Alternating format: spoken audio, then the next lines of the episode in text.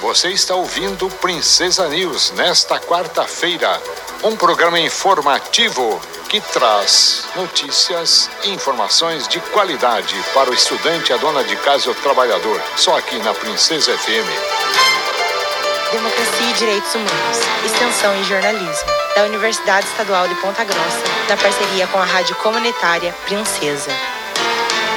Olá, sou Pamela Tischer. Continuamos hoje a abordagem sobre a campanha nacional de enfrentamento à violência contra a criança e o adolescente. Na UEPG acontece a oitava semana de enfrentamento à violência contra crianças e adolescentes, que vai até quinta dessa semana. As atividades ocorrem no centro e no campus Uvaranas, com diversas apresentações voltadas para a conscientização da sociedade sobre esse problema. Continuamos hoje a conversa com a professora de Serviço Social da UEPG, Cleide Lavorati, uma das organizadoras do evento. A professora explicou o que deve ser feito quando se identifica uma situação de violência contra crianças e adolescentes.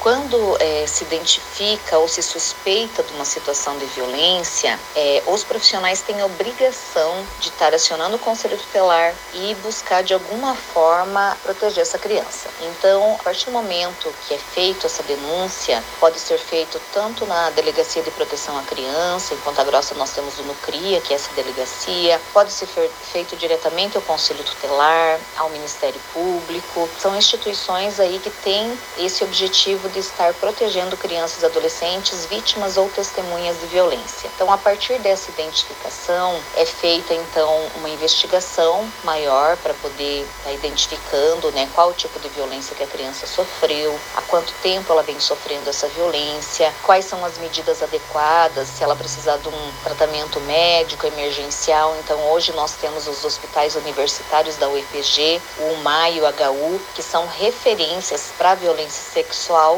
então, essas crianças, se ocorreu a violência dentro das 72 horas, ou se ela apresenta lesões que sejam necessárias serem tratadas, através também no período de internamento, então essas crianças devem ser encaminhadas, se ela tiver até 11 anos, para o MAI, se for adolescentes, para o HU. Lá é feito toda a profilaxia, tratamento, né, para evitar uma gravidez decorrente do, da violência sexual, são tratadas as lesões. A partir disso, o próprio hospital faz contato contato com a rede de saúde socioassistencial para a continuidade do cuidado né, e da proteção dessa criança e desse adolescente. Também na rede socioassistencial, nós temos um equipamento que são os Centros de Referências Especializados em Assistência Social, os CREAS, que em Ponta Grossa nós temos dois CREAS, e eles são responsáveis para fazer o acompanhamento aí da família e da criança em situação de violência, através de acompanhamento psicossocial.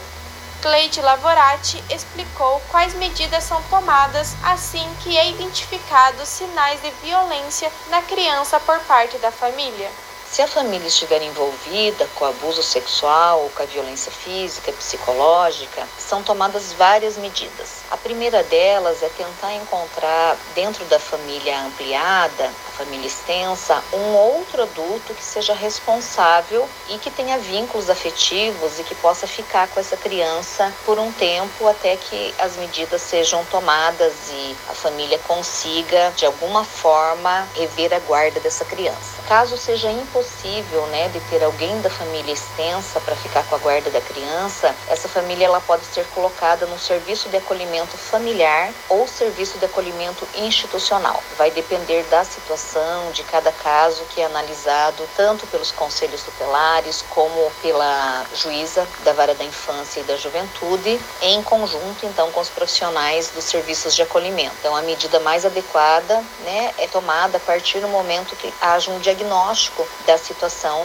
dessa criança, buscando minimizar os danos causados pelo afastamento da família. Então é feito todo um trabalho pela rede de proteção no sentido de afetar o mínimo possível criança, embora a gente saiba que a violência intrafamiliar, ela traz uma série de consequências emocionais e físicas para a criança, tendo em vista que a família deveria ser um espaço de proteção e muitas vezes, contraditoriamente, ela acaba sendo um espaço de violação de direitos. Agradecemos a participação da professora de Serviço Social da UEPG, Cleide Lavorati, que falou conosco sobre a campanha nacional de combate à violência contra crianças e adolescentes. A professora é uma das organizadoras da oitava semana de enfrentamento à violência contra crianças e adolescentes, que começou de terça a quinta dessa semana, na UEPG Centro e de Uvaranas. Amanhã, as atividades serão realizadas no centro de Ponta Grossa, na Praça do Ponto Azul, como panfletagem e mobilização pelo Dia Nacional de Combate ao Abuso e à Exploração Sexual de Crianças e Adolescentes.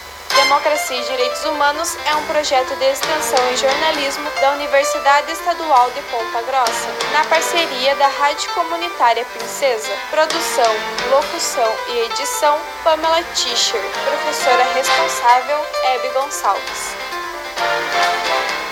Princesa News.